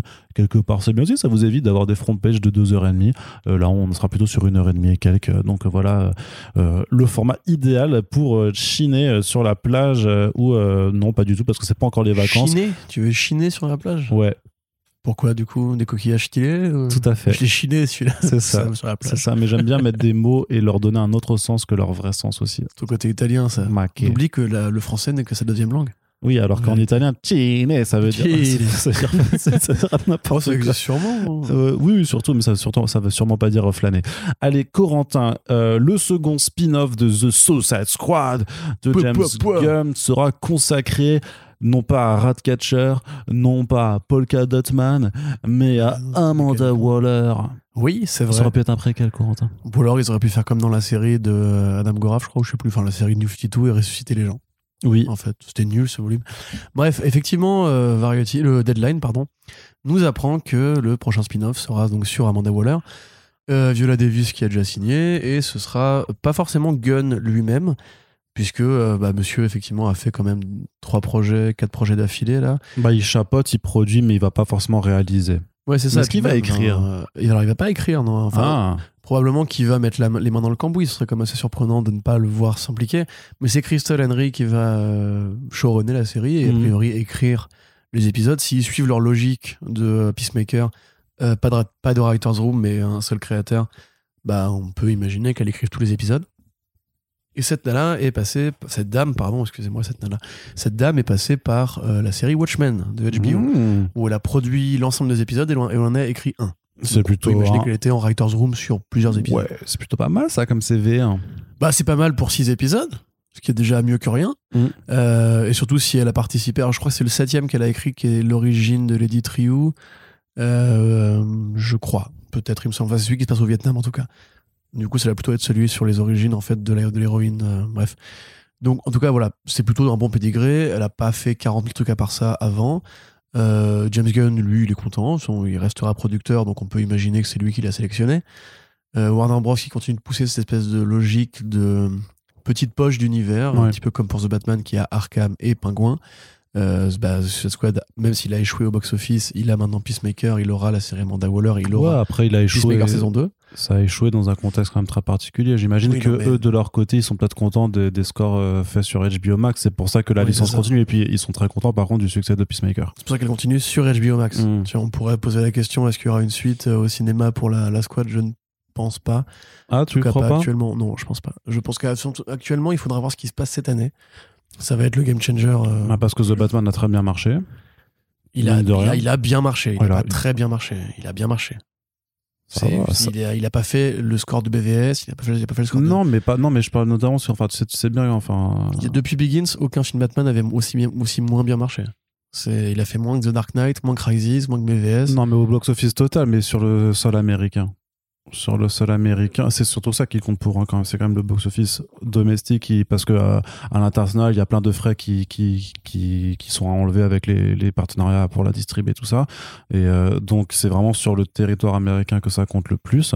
Et là-dessus, bah c'est quand même pour l'instant euh, le, le meilleur. Enfin, c'est plus c'est plus, ce sera pas le meilleur score parce qu'il y a Doctor Strange qui va clairement passer devant, mais euh, ça reste le, le deuxième meilleur score de, de l'année. Et c'est Ah oui, pas, Oui, pas anodin, c'est tu ça, vois. C'est c'est pas qu'il faut relativiser. Par contre, après, Je pense qu'ils le pre- ils prennent le contexte en cours. C'est sûr qu'il le Certes. pas en valeur brute, surtout qu'avec l'inflation, blablabla. Oui, en plus, mais enfin, après, tu vois, moi je comprends très bien ces, calculs-là. Et oui, effectivement, à l'échelle du cinéma moderne, c'est le plus gros succès, le deuxième plus gros succès, en attendant que Strange le dépasse, du monde d'après. Mais euh, l'argent, c'est l'argent, tu vois. Tu peux relativiser ce que tu veux, etc. Si les mecs font pas un centime de bénéfice, ils font pas un centime de bénéfice. Et quand tu vois justement que même No Way Home, là, il a pas fait des 1 milliard de bénéfices malgré son énorme chiffre, tu Oui, peux te demander s'ils oui, ont vois. fait 100 millions, 200 millions de bénéfices. Et Suicide Squad, par exemple, c'est sûr que c'est un échec, en tout cas en salle. C'est, Il Mm. a coûté de l'argent, il a été distribué, il a fallu payer les acteurs, les tournées promos, etc., l'affichage publicitaire. C'est pas avec 120 millions, je crois, un truc comme ça. 135, je crois. 135, ouais, que tu te rembourses. C'est impossible. Donc, en tout cas, le film a probablement bien- bien marché sur HBO Max, puisque justement, c'est maintenant là que vont ces différentes dérivations. Et euh, bah, quand tu regardes de près, effectivement, Peacemaker qui a été renouvelé. Au départ, ça va être une mini-série. Donc, c'est quand même que ça a dû être un vrai gros succès. Mais on avait eu les chiffres euh, par un agrégat qui, qui mesurait un peu les comparatifs d'audience et tout. Je ne sais plus qui c'était, malheureusement, euh, qui disait que c'était l'équivalent des Mandalorian et euh, des The Boys pour Prime Video Disney+. Donc c'est vraiment cool de voir qu'effectivement, à défaut d'avoir réussi à épargner le cinéma, les, les plateformes jouent leur rôle pour intéresser le grand public au format super-héros. Enfin, ils sont déjà intéressés, mais je veux dire, Peacemaker, c'est un petit personnage. La série est pas non plus. Il n'y a pas le budget d'un Mandalorian, tu vois, Mm, mm. ou le budget d'un The Boys. En vérité, ça coûte assez, cher à faire, hein, The Boys maintenant. Donc euh, c'est chouette. Waller, pourquoi pas J'avoue que j'ai un peu de mal à citer une aventure en solo avec elle, donc on peut Je pense pas imaginer que ce que- sera complètement solo. on peut imaginer que ce sera là, en fait la suite de Suicide Squad, euh, où elle, elle dirige une nouvelle équipe, où, où il y aura une partie politique. A priori, c'est quand même plus noir. hein. On Mm. n'est pas dans le, le Sausage Fest à la James Gunn avec des, des blagues de bite partout et des gens qui fument de la bœuf. Là, on est sur un truc plus dramatique, Waller s'y prête, hein, j'ai envie de dire. Personnage connu en plus euh, de l'univers DC, souvent grande figure euh, assez importante qui Bah ouais, bah, elle est, bien écrire, elle est je quand même trouve. présente dans, dans l'univers DC depuis 2016, hein, mine de rien. C'est vrai ça. Donc les gens se sont habitués à la voir. euh, Ah oui, effectivement. Ouais. non, mais c'est vrai que j'y pensais, c'est l'une des vieilles de la vieille maintenant, parce que on sait pas quand Margot Robbie va, va, va revenir. Euh, tel quel, euh, Lois Lane, c'est fini. Il n'y a pas non plus 40 actrices euh, qui existent encore de cette période-là. Euh, donc, oui, c'est chouette de ce point de vue-là. Et puis, moi, enfin, si James Gunn continue de valider le truc, je valide aussi. Ouais, et puis faites avancer le spin-off de, de Birds of Prey sur Black Canary aussi, Ouais. s'il vous plaît. J'aimerais bien revoir Journey Smollett. Tout à fait. Corentin, on continue avec une bonne nouvelle. Ah, Peut-être. oui, Je ne sais pas en fait. moi non plus. Pas de saison 2 pour Moon Knight. Ah, c'est horrible parce que je peux pas rire avec mon, mes cordes vocales habituelles. Euh, donc oui, effectivement, Moon Knight, euh, mais je sais pas, hein, faut voir parce que moi je le verrais bien le foot dans, dans Blade. Ou... Ah non, par contre, le personnage va revenir. Mais a priori, pas avec une deuxième saison, en tout cas, c'est ce qui. Ce qui Ouais, bah, Oscar Isaac avait dit qu'il se méfiait des, des menottes en or euh, du, du contrat pour saison 1, 2, etc. Mohamed Diab qui a dit, a priori, ce sera comme WandaVision, pas de saison 2, machin. Lui, il dit, mais quand la série est bonne, vous inquiétez pas qu'on reverra le personnage. T'as envie de lui répondre. Dans ce cas, on le reverra jamais Ah, j'ai réussi à en faire un, t'as vu ah ouais, mais pourtant, elle est, elle est appréciée. A priori, elle a du succès. Et, euh, et en même temps, euh, Marvel Studios va pas s'engager sur un personnage pour le présenter dans un, dans un projet et puis et ne plus le Et jamais. pourquoi pas? Ça existe, les mini-séries, euh, pas forcément besoin de refoutre tout le monde partout. hein. C'est pas du tout, ça fait 20 ans. Enfin, Ouais, pas- je ça, fait 12 ans que Marvel Studios fait pas comme ça, donc ils vont pas se dire Ah ouais, on va complètement changer le truc qui nous a rapporté un max de pognon pendant 10 ans. Mais en plus, ils auraient eu le moyen de le faire parce que avec l'épisode 4, le fameux twist, un masterclass, euh, ils euh, J'ai- j'ai toujours- Alors, j'ai pas encore vu les deux derniers. Ah bon? Non, pas encore. Bah, il faut que je me Ouais, motive. Bah, grosso modo, euh, c'est de la connerie. Enfin, il y a un truc. euh, Ne me dis rien, mais J'ai j'ai vu vu un truc de manque de respect envers les propres règles que t'écris qui, pour le coup, me, me, me flingue. Mais on en reparle très bientôt de toute façon avec Ouais, ouais. Iri. Mais... Voilà, mais oui, oui. Mais là, par contre, je veux être là. hein. Oui, je sais, là. tu Je vais pas arrêter là pour Strange, mais je veux être. Mais c'est pas D'ailleurs, c'est pas un aveu d'échec ou quoi. J'ai pas encore vu le film, c'est tout. Donc, euh, il faut que j'y aille. Donc, euh, ouais, euh, effectivement, Oscar Isaac, on sait qu'il est très occupé. C'est probablement pour ça que ça a pas voulu signer pour deux, deux, trois, deux, trois saisons d'avance. Peut-être que Kevin Feige aussi, c'est, voilà, il est toujours bien dans son petit format de séries qui sont en fait des films de deux heures et demie coupés en morceaux. Ils sont un peu plus longs que 2h30 du coup. Ouais, ouais, non, mais un peu ouais, plus. quoi. Mais je, je comprends ce que tu dis parce que c'est pas, c'est pas découpé narrativement comme une série télé. hein. Exactement. Bah là, c'est un- littéralement pour le coup un film de, Mm. de- enfin, du coup de trois heures, on va dire. Mais tu, tu peux tellement trancher dans le gras dans ces machins-là, ça tire en longueur des scènes qui n'ont pas vocation à, à être tirées en longueur. T'as un bon épisode dans la série, de la série Moon Knight. Parce qu'il y a du coup un rapport qualité-prix, enfin quantité-prix euh, extraordinaire. Hein C'est lequel Le 5. Le 5 Euh, C'est sur ses, ses origines. Voilà. C'est là qu'il t'explique tout. Ok, ok. Et après, le 6, il arrive, mon gars, il te met une béquille en mode genre, t'as kiffé la semaine dernière? Viens voir, voir par là. Là, il te, il te shoot au sol. Et Tu vois mon point là, tu vas courir très très très vite et mettre ta gueule dedans. J'aime bien ça. Donc ouais, euh, pas de saison 2, tant mieux, parce que c'était de la merde. Et ne dites pas le contraire, c'est ce que sinon vous mentez. Si vous avez mauvais goût, c'est votre problème, ne l'imposez pas aux autres. Et Oh, Marvel est- oh, est euh, Studios, je t'emmerde. en fait. Il, il va se fâcher avec plein de monde. Ouais, je sais, mais je le pense pas vraiment, les gars. Vous savez que je vous aime et je respecte vos goûts et vos différences. Le fait est qu'entre Hawkeye et ça, il y a des personnages avec lesquels tu dois pas jouer. Je le savais depuis le début que ce serait pas terrible. Écoutez-moi la prochaine fois. Allez, allez, on va, on va Voilà. sécher nos larmes peut-être, je ne sais En pas. plus, je fais le méchant, mais attends, quand on a maté les épisodes ensemble avec Arnaud, les quatre premiers, donc, euh, je crois que t'étais aussi salé que moi. hein. Oh, peut-être plus même. Ouais, ouais, on se levait, on, on criait, on tapait dans les murs. on a jeté la encore la marque du poing là. on a pris ça, on a pris la télé, on l'a jeté par-dessus le balcon et tout en disant, Ah, Jamais ça. c'est ça. On a fait un mail d'insulte à la RP de Disney. Ouais. Non, bah non, du coup, non, parce qu'on est, on est poli quand même. Euh, on kiffe le nouveau trailer de gameplay de Redwood et Nightwing pour le jeu vidéo euh, Gotham, Gotham Knights. Toi, t'avais Oui, kiffé oui, Arkham on City et tout ça. Donc, ouais, euh, ouais, ouais. Bah, là, je trouve ça un peu. euh, bah, c'est logique aussi, parce que tu joues, euh, tu Nightwing, donc forcément, il est plus acrobatique et tout. Limite, Redwood, le côté flingue m'intéresse plus, parce que ce serait vraiment une variation de gameplay. Parce que, euh, je crois qu'ils étaient dispo. Enfin, il n'y a pas des trucs en DLC où tu pouvais les, les jouer dans les anciens jeux?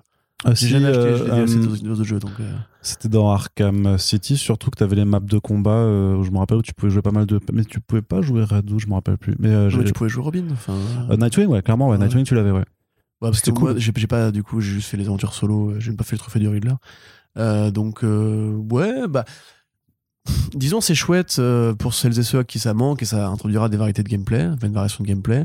La cour des hiboux qui est une, une, une structure d'adversité très intéressante. Mais j'avoue que j'ai un peu du mal à me motiver quand même. euh. Peut-être que tu as déjà eu ce jeu-là en fait à différents Ça niveaux. ça a tu- pas l'air de changer énormément de choses, tu effectivement. peux te douter que ce sera un peu le même jeu en plus, mais avec une, une dynamique multi. euh, Et moi, je trouve plus que les, étoffée. les, les combats ont l'air moins. De ce qui a été présenté, les combats sont, ont quand même l'air d'être moins fluides que, que dans les Arkham. Tu trouves? Ouais. Ouais.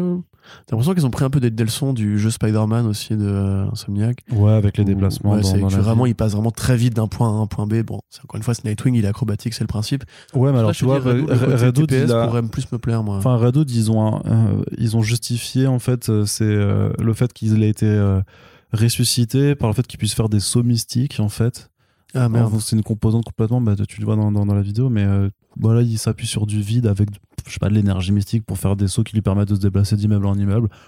Je trouve pas ça incroyable, quoi. Ah oui, mais c'est aussi toute leur promesse de monde ouvert où Mm. tu dois faire le truc de super-héros, passer de gra- de gratte-ciel en gratte-ciel et te déplacer rapidement, quoi. Intéressant en Avec tout cas Redwood, que le. Tu pourrais lui foutre un grappin, en vrai. Bah Enfin, oui, bien sûr. Non, mais- c'est ça. Bah, dans, dans Arkham Knight, de toute façon, c'était c'était lui et il était juste ultra techno en fait. Donc c'était. Ouais. euh, Mais euh, ce qui, est, ce qui est intéressant de voir par contre, c'est qu'avec ces, ces reports aussi, le jeu maintenant en fait euh, se passe de la de la current gen en fait de, de l'ancienne génération. Il y aura pas de PS4 ou de Xbox. euh, Bah voilà, bah, j'ai pas- 360, j'ai pas y joué du tout. Et euh, ce sera ce sera sur PS5 et Xbox Series X, mais aussi sur PC. Mais voilà, ils ont ils ont pas. en- Enfin, j'espère du coup que ça veut dire qu'au moins le jeu sera sera beau et sera pas trop. enfin, qu'on verra pas qu'à la base il a été programmé pour être cross cross gen surtout. Bah ça, tu, tu peux renoncer. Laisse-moi- hein. Laisse-moi as vu les vidéos Laisse-moi avoir des espoirs. Non, justement, c'est pas ouf. ouais. C'est pas incroyablement beau. hein. On n'est pas très très loin de euh, les versions euh, euh, Nvidia de l'époque de Arkham City. Hein. Ouais, bon, ça peut être un peu dur quand même, mais. euh, Non, mais attends, c'est les super versions. j'ai l'impression que ce sera. Mais non, mais en tout cas, de ce qu'on nous montre, enfin, j'ai pas l'impression que ce soit plus beau que Arkham Knight. Et Arkham Knight, c'était il y a 5 ans. Puis Arkham Knight, c'était pas très beau. Ah si, c'était. Ah bah si, quand même. Ah, c'était impressionnant, mais c'était pas très beau. Enfin, euh, les éclairages, c'était pas. Bah, Mais enfin. Non, moi, je... vraiment, Arkham Knight, j'ai pas aimé. hein, Ah, pour le coup, bah, moi, j'ai pas aimé pour des- jeu. hein. Moi, j'ai pas aimé pour des questions de, gameplay, de, de gameplay, surtout, en fait, par rapport à la, à la Batmobile Tank. Mais. euh, Je trouve qu'ils ont jamais fait mieux qu'Arkham City au niveau voilà, de la, Ah, t'avais des, du design, de l'esthétique, des éclairages. DLC tout. d'A- d'Arkham Knight quand même sur Freeze qui Ah, super ça, chouettes. J'ai pas fait les DLC. Ouais, ce- il y en avait quelques-uns qui méritaient d'être faits. Allez, Corentin, on va terminer avec la partie cinéma. Euh, Oh bah, euh, euh, bah, c'est surprenant ça. Bah écoute, jamais ça d'habitude. non, c'est vrai. Tout changé. hein. D'habitude, on fait toujours une partie compost et jardinage, mais là, euh, que, ouais. là, on s'est dit euh, fuck les concombres. Euh, Aujourd'hui, on- mais nos fans de compost là, ils voulaient savoir. euh, oui, c'est vrai. Alors, l'astuce Ouais. marque de café Ouais. pour aider vos liserés de plantes. Exactement. Et ça repousse les escargots. Et voilà, parce que on le sait très bien, il y a rien de pire que les escargots. Alors autant avec du beurre à, à l'ail, c'est pas mal, mais alors pour le jardinage, c'est un enfer. C'est Tu manges des escargots? Ah, c'est tellement bon. Tu fais partie de ces gens qui mangent des escargots? J'adore. Tu manges des huîtres aussi? Ah non, les huîtres, j'aime pas. Ah putain, Les huîtres, vraiment j'allais te frapper en fait. Les huîtres, j'aime pas, mais les escargots, c'est délicieux. Voilà, pardon. Ah, Ah, si, c'est trop bon, c'est trop je bon. me casse. Ça mettre un monstre. Donc, euh, pour parler plutôt de cinéma, en tout cas, un trailer pour le film d'animation Green Lantern Beware My Power, qui est le nouveau film animé DC qui arrive cet été, après Oui. euh, Catwoman Hunted, qui était le, dernier en date. Et Très sympathique, euh, Untied d'ailleurs. J'ai bien aimé moi. il bah, faudrait qu'on en parle euh, de- du, Bah oui. dans un podcast. On peut en par- parler. Par exemple, qu'on en fasse un papier dessus, je sais pas, ce genre de choses-là. Mais il y a aussi le, euh, le nouveau euh, DC Showcase sur Constantine aussi qui arrive tout prochainement. Mais après, il y aura donc un film d'animation sur Green Lantern et pas n'importe lequel, puisqu'on parlera de John Stewart avec un film un petit peu euh, d'origin story euh, qui nous explique en fait que, euh, bah voilà, que John Stewart est le nouveau Green Lantern parce que tous les autres ont été décimés par le Sinestro Corps. Et donc euh, qu'il va devoir s'allier à euh, Hawkgirl, à, à Adam Strange, à non pas Adam Strange du tout, Green Arrow. euh, Green Arrow, voilà. Et non, je crois qu'il y a Doc, Doctor Fate aussi, je me rappelle plus dans le trailer qui, y avait. Mais si, c'était Adam Strange qui était, qui était dedans. Et donc voilà, Oui, ils vont, qu'il va se faire euh, Ram Tanagar. Mm. ils vont donc devoir s'associer pour euh, contrer euh, cette menace intergalactique. Ça reprend clairement la, la même DA que pour les Superman and of Tomorrow, par exemple, avec les ce- contours épais. Ouais, les contours épais là. Euh, ma foi, pourquoi pas, mais c'est toujours rigide, hein, c'est toujours le même problème. C'est que. en tout cas, c'est cool de remettre du Green Lantern en avant, mais euh, ça ira pas sans quelques concessions techniques. hein. C'est que tu sens qu'ils ont pris les plans où ça bouge un peu, euh, un peu de manière fluide pour la bande d'annonce et qu'il y aura beaucoup de séquences de chant contre chant avec des comme ça. Euh, Untied, tu vois, c'était sympathique pour la musique, pour un espèce de côté un peu cat size et tout. Ça reste, oui, ça reste du Warner Bros animation moderne, c'est-à-dire rien de rien de très fulgurant.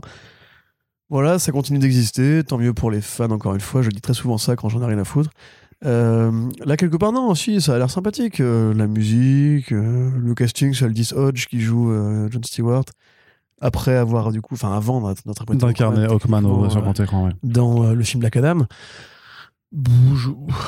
En fait, c'est compliqué de mettre de l'affect ou même des enjeux en fait dans ces productions-là parce qu'on sait qu'elles sont juste là pour alimenter un flux, qu'il n'y a jamais en fait de vraie grande fulgurance. Quand il y a un truc sympathique, on est content de le noter, mais c'est jamais un truc qui va te marquer comme à l'époque Fantasque, euh, Fantasme pardon, te, te, ma- te marquait. Euh, on peut le regretter ou trouver qu'en fait, de toute façon, vu le fric qu'ils mettent dedans et vu la quantité qu'ils en produisent, ça reste. Ils sont pas du tout obligés de faire ça. Je pense, je pense pas que ça leur ramène beaucoup d'argent. hein. Mm. Donc, ils, qui continuent à alimenter ce truc-là pour les fans qui sont encore présents et qui sont contents d'avoir leur petite dose tous les 3-4 mois, bah, moi je trouve ça très honnête. Et puis, il y a une variété de personnages aussi, tu vois. Quelque part, comme tu l'as dit, euh, Constantine, euh, John Stewart, Catwoman, euh, on n'est pas sur, comme à une autre époque, du Batman, du Justice League, du Superman euh, H24, quoi. Et ce petit coup de moi, ce petit effet sur les contours me, me plaît bien. Je trouve ça bien Ouais. le côté American manga de l'époque. Donc, euh, Ah oui, c'est plus appréciable hein, quand même. voilà, bah, pourquoi pas, encore une fois. Très bien. Donc, bah, il y a déjà des dates. On hein, fera de- pas une émission à chaque fois sur chaque film, hein, par contre, les gars. euh, Non, non, non. Non, non, effectivement. Mais- moi je veux bien faire plaisir, mais euh, celui-là, je pense pas qu'il y aura. Voilà, pour le côté d'ailleurs, par les scénarios, on voit retrouver les origines de euh, John Stewart avec euh, l'obtention de sa bague, de volonté. Et il part effectivement sur Ran et Tanagar, donc pendant la guerre, Ran Tanagar, la fameuse, avec ses copains de la Justice League pour mettre fin au conflit. Voilà, donc c'est effectivement un truc très basique qu'on peut imaginer très bien, très bien tenir dans leur forme habituel de 80 minutes, 78 minutes même plutôt. Cool, très bien. Et alors, le, le nouveau trailer du, euh, du film d'animation euh, qui, lui, sera sur le grand écran euh, cet été, qui s'appelle Crypto et les super animaux, avec euh, dans le casting VO Dwayne Johnson pour jouer Crypto et Kevin Hart pour jouer Ace. Et John Krasinski, Oui, c'est vrai joue qu'il Superman. qui joue Superman. Il joue et quand même plein de, plein de rôles super dans les comics en Et- ce moment, ce garçon. Et, et Keanu Reeves qui est, Hein qui est Batman. Chut. Oui, pardon. Donc, ouais, euh, ouais. Là, je vais avoir quand même du Tu mal kiffes, à, à feindre l'enthousiasme. hein, Tu ouais. kiffes? Non, pas du tout. Je trouve ça. Enfin, ça me fait pas rire, déjà, du peu qu'on Tu trouves pas ça super drôle? Moi, j'étais éclaté Ah au ouais sol. C'est Ah ouais. Je me suis trop marré. team chien, toi, c'est pas Bah ouais, c'est pour ça. Bah, c'est, en, en même temps, c'est la preuve. Le méchant, le méchant, il ressemble vachement à un chat. Oui.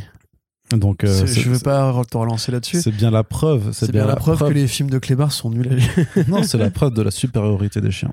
Oui, c'est vrai. Voilà. Je suis assez d'accord avec toi. Bah, Je ne vais pas engager ce sujet-là plus longtemps. non, en vrai, euh, voilà, pareil. euh, ce film-là, ils le font parce que justement, les films de super-héros sont, sont populaires auprès des gosses. et parce que les films de clébards et d'animaux anthropomorphes sont populaires auprès des gosses. Bah, ils sont pas anthropomorphes en coup. fait, voilà. euh, sont- Non, mais je veux dire euh, des animaux qui parlent et qui réfléchissent comme des humains, on va dire. Oui, mais là, ils auront des super pouvoirs. Il y aura une tortue, elle a des pouvoirs. Ça me Et désespère. il y aura un cochon, il aura des pouvoirs Oh là aussi. là là là, ça me désespère d'en parler de ce truc-là. Enfin, je- l'existence de ce projet, en plus, Dwayne Johnson, Kevin Hart, donc le duo de Jumanji, le duo de tous les films qui sont faits ensemble, en vérité. Dès l'annonce qu'on a eu de Dwayne Johnson, je savais que ce serait Kevin Hart là, qui ferait, qui ferait l'autre rôle, et c'est très évident parce que il y a aucune prise de risque. C'est Bah, quand même, c'est pas. Crypto, le super chien, le cartoon à l'époque, il était cool, quoi. Il y avait vraiment une réflexion un peu méta sur. Ils le euh, ressortent en DVD en plus. Ah, cool. ils le. Les, les épisodes avec Batman, enfin avec Bat, euh, Hound, du coup, euh, Ace, le bat chien, ils étaient vraiment, c'était vraiment de la bonne parodie de Batman. Tu vois, ils se foutaient grave de la gueule du côté le chien qui fait comme ça tout le temps. Et il avait Mais là aussi, euh, t'avais quand le trailer où ils avaient annoncé Keanu Reeves, justement, ils se moquaient. Tu voyais Ice qui reprenait les mimiques de 100 mètres tout le temps. Tout ouais, ça. mais tu sens du coup, ça va, il va pas le faire sérieusement. Ou... Puis c'est Kevin Hart, quoi. Toi, tu je, je sens lui, bah, c'est potache. euh, C'est pas drôle Oui. déjà de base. Oui, mais là, Et, ce sera euh, pas l'humour de Kevin Hart. Ça va va, ça va être sa diction, mais on verra pas non plus ses mimiques exagérées, puisque Ouais, du coup, c'est de l'animation. Mais... que ça va, être, ça va être très grand public pour les gosses. Tu vas avoir plein de, de blagues de pipi, de blagues de je te sens le cul, bah, comme dans tous les films de chiens, hein, et de plein de blagues en fait de qui nous rire quand on était gamin par rapport aux super-héros. Mais maintenant, on a grandi, on est, en fait, on en a marre, je pense. Enfin, moi, j'en ai plein le cul. Hein. S'ils font, s'ils font une vanne, une vanne sur le slip de Superman, j'appelle Sigrist, on va leur péter la gueule tout de suite. Ok, bah, Paris tenu. T'es là content, toi, Arnaud, du coup Bah ouais, mais moi je suis chaud pour Bah, Vas-y. Bah, bah, Vas-y. mais déjà, les chiens. Contrebalance, Bah, les chiens, trop cool. Effectivement. Mais c'est pas, du coup, ça, c'est l'argument de Et- pas content. Et en plus, il y en a deux, donc euh, double dose de C'est bonheur. Pire, du coup. Ils sont trop mignons. Et euh, bah non, mais moi j'aime déjà, enfin le concept. euh, alors oui, les films d'animaux marchent toujours depuis des années, mais c'est quand même les, les animaux de l'univers d'ici, on les voit pas souvent. Ils sont pas souvent mis en avant. Donc moi j'apprécie de, de les voir. Quoi Pourquoi tu C'est quoi ce cet argument On les voit pas souvent, donc c'est bien. Bah non, c'est. Bah c'est moi j'a- j'apprécie toujours C'est quand. Hitler, on voit, on le voit pas souvent. hein. en ce moment, on le voit plus trop d'ailleurs. ma- mais t'es un malade. qu'est-ce qu'il est devenu Mais T'es un malade. T'es un malade mental. Je suis désolé. Mais est-ce que non, mais ce que je, bah, je suis désolé, moi j'apprécie toujours quand Warner RDC fait autre chose justement que juste du, du Batman, Batman, Batman. Donc je suis désolé, je Là, trouve ils que font c'est pas de chien du coup. Hein mais il est dedans, mais c'est avec Crypto, c'est avec aussi euh, les autres animaux. Enfin, t'as Chip, l'écureuil Green Lantern. Enfin, euh, là, il sera pas Green Lantern, mais du coup, c'est euh, quand même super su- super fun. Il faut savoir rigoler. Alors oui, j'aimerais bien un nouveau film d'animation Teen Titans Go, mais ça n'a pas marché. Euh, la, la dernière fois qu'ils l'ont fait, il a même pas eu droit à une sortie en salle en France. Donc, euh, quitte à pouvoir aussi initier des gosses, parce qu'on est clairement pas le public principal, mais quitte à pouvoir initier des gosses aussi à cet univers-là. C'est clair que j'aimerais bien que le film ait une double lecture pour que ça puisse être apprécié aussi quand t'es euh, un beau fringant euh, trentenaire cultivé. A priori, ce sera pas forcément le cas, Euh, mais mais ouais, je sais pas, la technique a pas l'air. Bah, la DA est assez quelconque euh, dans pour l'animation, ça je suis d'accord aussi. Mais je vois pas de raison en fait de, de vouloir bitcher ou de pas vouloir être un minimum curieux euh, de, de ce genre de production. Tout simplement, des- des- tout simplement parce que je suis un. J'en vois des milliards. Elles sont là, je peux les compter. Bah vas-y quoi. Non, mais bah déjà, euh, encore une fois, je te dis, les productions canines comme ça, enfin animalières pour les gosses américains, ça donne pas énormément de grandes choses. T'as Zootopie qui est sympa, c'est et là le, le film Les Lascars là ou le, je sais pas quoi, les truands, euh, truc qui Les euh. Bad Guys. les bad guys, merci. Bah euh, en scène aussi, c'était pas mal. L'humour Dwayne Johnson, Kevin Hart, moi ça me fait pas rigoler. C'est pas eux qui écrivent leur Tu sens vraiment le côté euh, placement de produit de ah, on va prendre le truc qu'on peut vendre aux gosses de l'univers d'essai avec du coup les bestioles. Le trailer est pas beau, l'esthétique est pas belle, les couleurs sont pas incroyables, ça sent pff, ça, ça- ça sent pas bon quoi. Enfin mais après je déteste pas le film. Enfin s'il y a des parents qui nous écoutent qui veulent en- envoyer leur gamin euh, passer une séance nulle, euh, voilà. Il y, a- pas de raison. Pixar peut pas être partout. hein. La... Et puis au moins Oh il, sort- là il là. sortira au cinéma celui-là. Ah là là. Mais après voilà, sinon techniquement moi je m'en fous en fait. La Mais c'est pas grave après. c'est Non, non, voilà, au moins dis, voilà, dis que tu t'en fous, mais alors l'argument, euh, ils cherchent un pro... euh, mec, ils vendent des produits de toute façon tout le temps, donc tu vas, tu vas pas le reprocher sur un projet particulier, Ah alors non, que à, ils font fois. systématiquement la même chose à chaque fois. Batwheel, tu te souviens, le série animée avec le Batmobile Mais c'est pas encore ça. Pour moi, c'est pareil, ça. C'est le même. mais c'est trop bien, Batwheels. Vas-y, fais film. Génial. euh. Non, mais déjà, on voit pas souvent de je pense que tout le pro- monde s'en fout de cet angle-là non plus. on voit pas souvent des projets sur les voitures de l'univers d'ici. C'est Donc vrai moi, je trouve ça super intéressant. Sais qui on voit moins en ce moment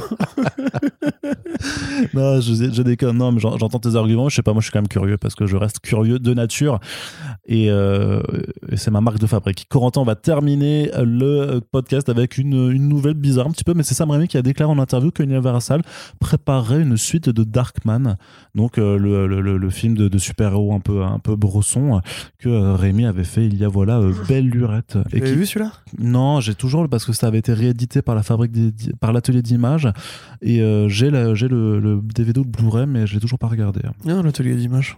Mm. Je les aime bien. Euh, oui, bah en fait, c'est un peu. Bah, ils, ont fait, ils, ont, ils ont fait The Shadow aussi l'année dernière. Ouais, tout à fait. bah, du coup, c'est un peu le même. Et euh, le film avec Ben Stiller là, euh, la parodie de super-héros avec Ben Stiller qui est super. Oh là. marrante. Euh, Super Hero Movie? Non, non, non, non, rien à- Ah zut, je l'ai plus, mais euh, je vais retrouver. Un truc de, de James Gunn? Non. Ok, bon, bref. Peu importe. Donc, euh, oui, Darkman. euh, Alors, l'histoire, justement, est liée au projet, au projet The Shadow, puisque dans les années 80, Sam Raimi, grand fan de comics, voulait adapter euh, le Shadow au cinéma. Il avait rencontré le mec qui avait les droits à ce moment-là, qui lui avait adressé une fin de non-recevoir. Ça aurait pu être Robert Zemeckis, d'ailleurs, à l'époque, sur le, sur le scénario de, de Sam Raimi. Mystery Man, le film dont je te parlais. Oui, j'ai pas vu celui-là. Trop bien. Donc, euh, voilà. Très bien. Donc, euh, ouais. Et du coup, j'ai perdu le fil. De quoi je parlais? Bah de Darkman. The Darkman, ouais, mais à quelle, occasion, à quelle, occurrence j'en étais? Oh, je sais plus, moi Sam. Raimi, Le script, 82-84, c'est ça. Donc en fait, après plusieurs années d'e- d'efforts pour récupérer les droits ou une partie des droits, parce que c'est comme The Green Hornet, les droits sont morcelés entre l'adaptation de la- des comics, adaptation de la feuilleton radio, adaptation des adaptations, parce qu'il y a déjà eu d'autres adaptations au cinéma de, de Shadow. Il a fini par renoncer à se dire, bah, écoute, puisque personne veut me filer les droits de- du personnage, je vais en faire un moi-même.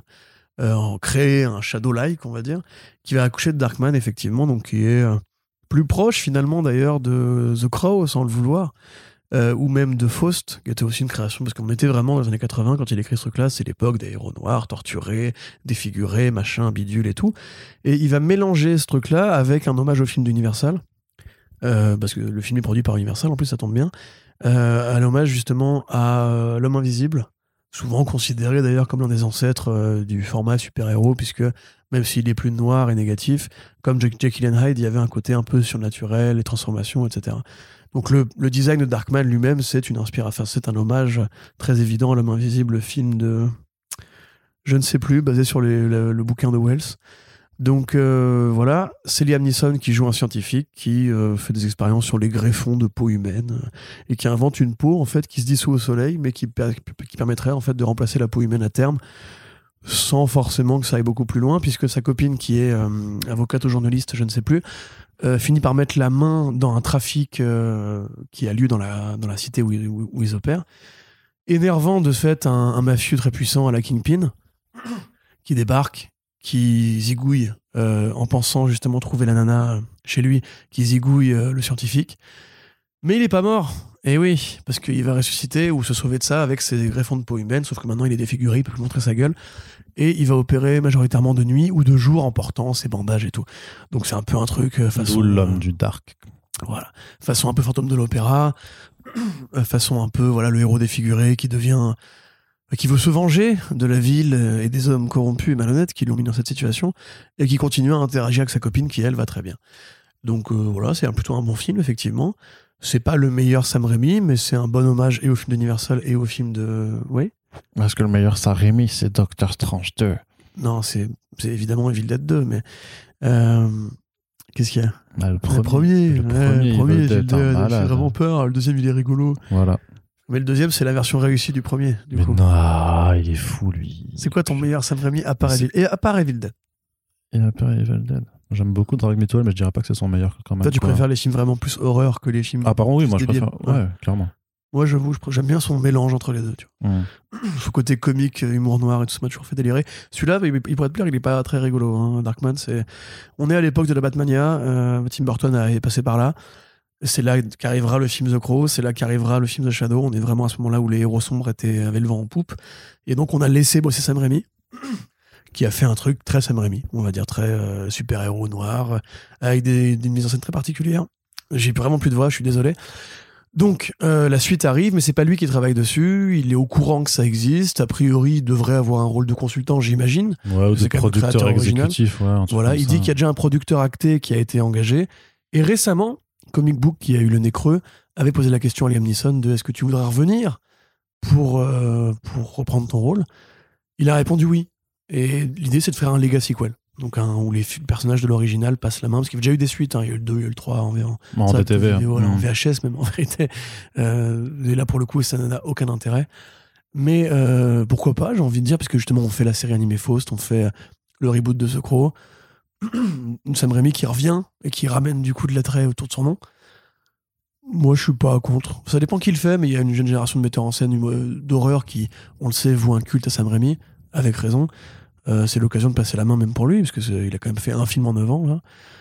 Bon, Ouais. Après, s'il veut réaliser le film, je suis content. Peut-être le retour aux affaires, ouais. Ouais, ouais, ça m'étonnerait quand même parce que on sait pas ce qu'il fera ensuite. Euh, on sait qu'il est revenu pour se donner un challenge. Est-ce qu'il voudra retrouver ses vieilles gloires comme ça? Il avait réalisé des épisodes de H versus Evil Dead, non? De mémoire, ouais, il me semble. Ouais, Peut-être voilà, Peut-être le pilote, un mémoriel. truc hein, comme ça, mais. euh, Pour le côté mémoriel. Why not Trop bien d'ailleurs, H, versus Evil Dead. série télé, évidemment. Mais tu vois, mais qui, qui, alors qui est très guignolesque. Qui est plus dans le côté débile quand même. Bah, c'est débile, mais parce que en fait, euh, Campbell joue aussi une version un peu qui devient un peu méta en fait de, de son personnage. Comme Mais c'est souvent. mais c'est pas, euh, mais c'est pas aussi débile que Evil Dead 2 ou, euh, ou Army 3. of Darkness. euh, ouais. Evil Dead 3, c'est vraiment débile. ouais, ouais, Chez prix bas, les prix sont bas. Incroyable. c'est ça. Quand Donc, j'étais euh, gamin, c'était une comédie. mais parce que, mais parce que H versus Evil Dead renoue quand même avec la tradition ultra gore aussi du, euh, du premier notamment. Ouais, ouais. Donc, euh, Mais il est quand même plus proche du 2 au niveau tonalité, je trouve. Bah, le moi, je- 1, c'est noir, hein, Evil Dead 1 quand même. Ouais, je sais, je sais, mais c'est moi c'est ça qui me plaît hein, vraiment dans là-dedans en fait. Il n'y a pas de groovy. Non, mais c'est c'est un vrai, c'est un- bah, c'est de, c'est de la vraie horreur quoi. Allez Corentin, on en a terminé pour ce pour ce front page. hein. Voilà, c'est l'un des front pages les plus courts de, de notre existence. On n'est même pas à une heure et demie. Donc euh, que se passe-t-il? Eh bien simplement que l'actualité est un peu plus calme que d'habitude. En tout cas, on espère que cette émission vous a plu malgré tout. N'hésitez pas à réagir sur les sujets dans l'espace commentaire du site et sur nos réseaux sociaux. Ces réseaux sur lesquels vous pouvez aussi partager nos podcasts, hein, c'est la chose la plus importante, on le répète, mais il faut le, hélas le répéter parce que sinon, eh ben, en fait, les gens s'y habituent et finalement, eh ben, c'est comme ça que périclitent les choses. Donc voilà, si vous appréciez le travail, il faut soutenir tout le temps. hein. C'est- un travail de longue haleine et de long terme. Et on vous rappelle aussi qu'on a une page Tipeee euh, qui est ouverte. euh, enfin, je le rappelle encore puisque bah pareil, il y a de l'attrition, donc euh, des gens s'en vont, c'est normal, bien entendu. Là, les gens euh, participent quand ils le peuvent et quand ils le veulent. Mais voilà, si des nouveaux venus apprécient euh, le travail mené, ben, n'hésitez pas à venir euh, participer à l'aventure, ne serait-ce que ponctuellement ou de façon un peu plus soutenue. Euh, Tous les euh, dons seront euh, les bienvenus et les plus appréciés. Merci à toutes celles et ceux qui sont là euh, et qui nous rejoignent en cours de route. Ça fait vraiment plaisir. C'est grâce à vous qu'on peut continuer à faire des podcasts comme ça de façon aussi euh, frénétique et à vous proposer des heures de contenu sur le monde des comics et de leurs adaptations. Merci à toutes et tous de nous avoir écoutés. On se dit à très bientôt pour le prochain podcast. Salut Salut